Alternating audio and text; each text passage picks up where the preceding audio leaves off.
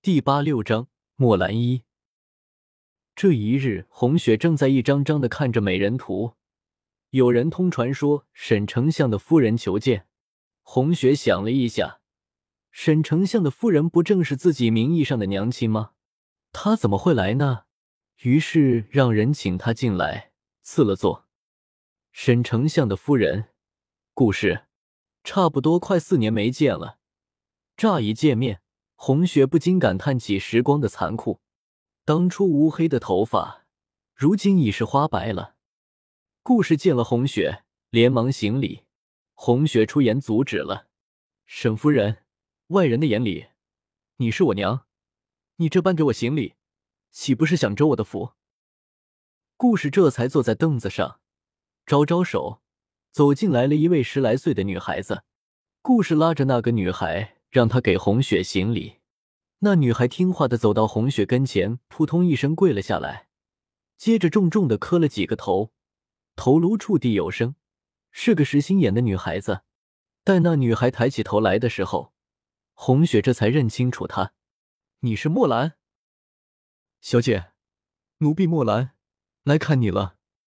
当年都是墨兰不好，连累了小姐。”墨兰见红雪已经认出了她，不禁扑进红雪的怀里哭了起来。小姐，墨兰好想你啊！红雪一面拍了拍她的头，一面说：“墨兰，如今都没事了，我这不是好好的回来了吗？快别哭了，如今都长成大姑娘了，再哭可就要被人笑话了。”墨兰这才慢慢的止住了哭泣。桃花走过来拉了她。小姐现在还有事要忙，走，我带你去洗洗脸。看这脸哭的。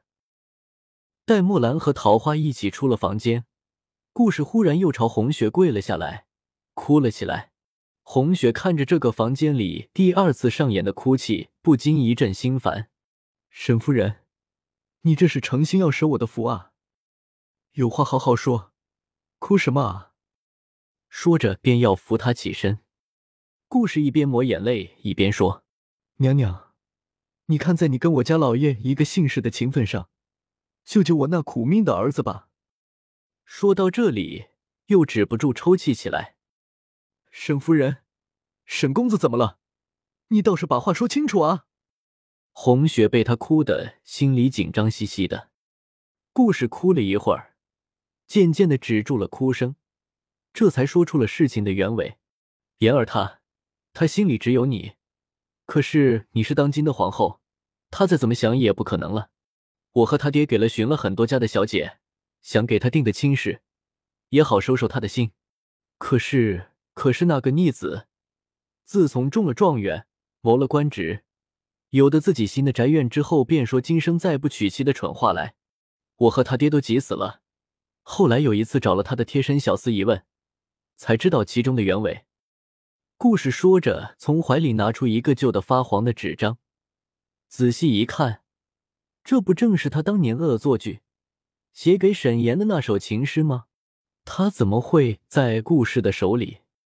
故事拿着那张纸说：“正是这上面的几句话迷了言儿的心，他日日夜夜把这张纸随身带着，心心念念的想着写这几句话的人，他快把自己逼疯了。”娘娘。看在我这个为儿子操碎了心的母亲的份上，你去劝劝他吧。如今只怕能劝得动他的，就只有你了。你要是不答应我，我就在这里长跪不起了。红雪连忙扶起他，沈夫人，你这是做什么？快快起来！我答应你便是。这几日我有空了，便去见见沈公子。见红雪答应了。顾氏这才从地上站了起来，坐回原来的位置上。言儿今年都二十一岁了，中了状元，也谋了官职。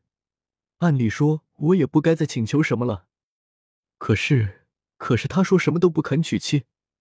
可我和他爹就这么一个儿子，他这个样子，要我们这把老骨头怎么办呢？顾氏说着，又开始抹眼泪了。红雪递了帕子给顾氏，沈夫人。快别难过了，沈公子是个孝子，只要他的心结解开了就好了。我这里有好些官家女儿的画像，你来选选看，选好了我让皇上下旨赐婚，到时候你和沈相就等着抱孙子吧。”听了红雪的话，顾氏这才放下心来，心想：实在不行，由皇上赐婚，那个逆子也不敢不从。于是说：“娘娘，你看着好就行。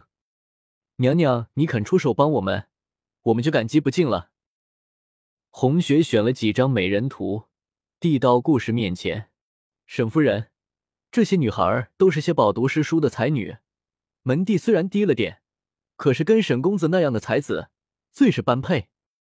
沈夫人今天既然来了，就好好选一选，选中了哪位，我也好心替你留意一下。若是选不中，我这边还有好多，你那慢慢挑细细选就对了。红雪嘴上这样说的时候，心里却是一阵好笑。自己什么时候开始做起媒婆的工作了？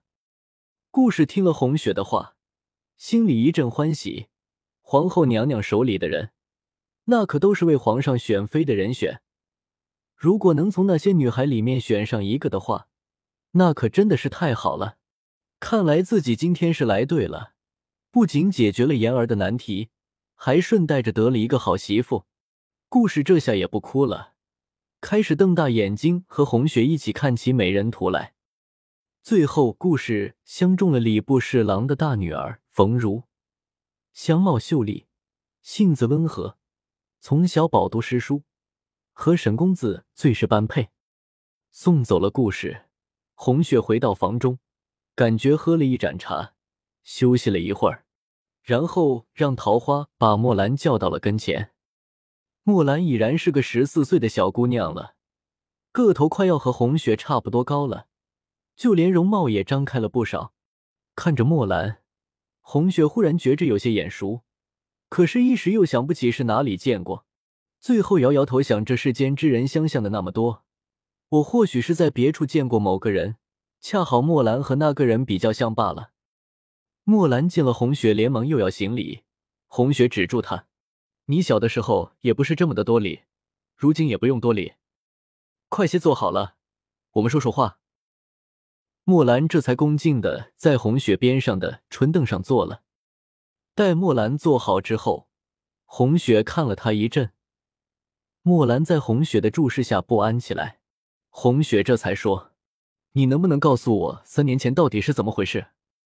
如果这个疑团不能解开，我想我留你在身边也不会安心的。”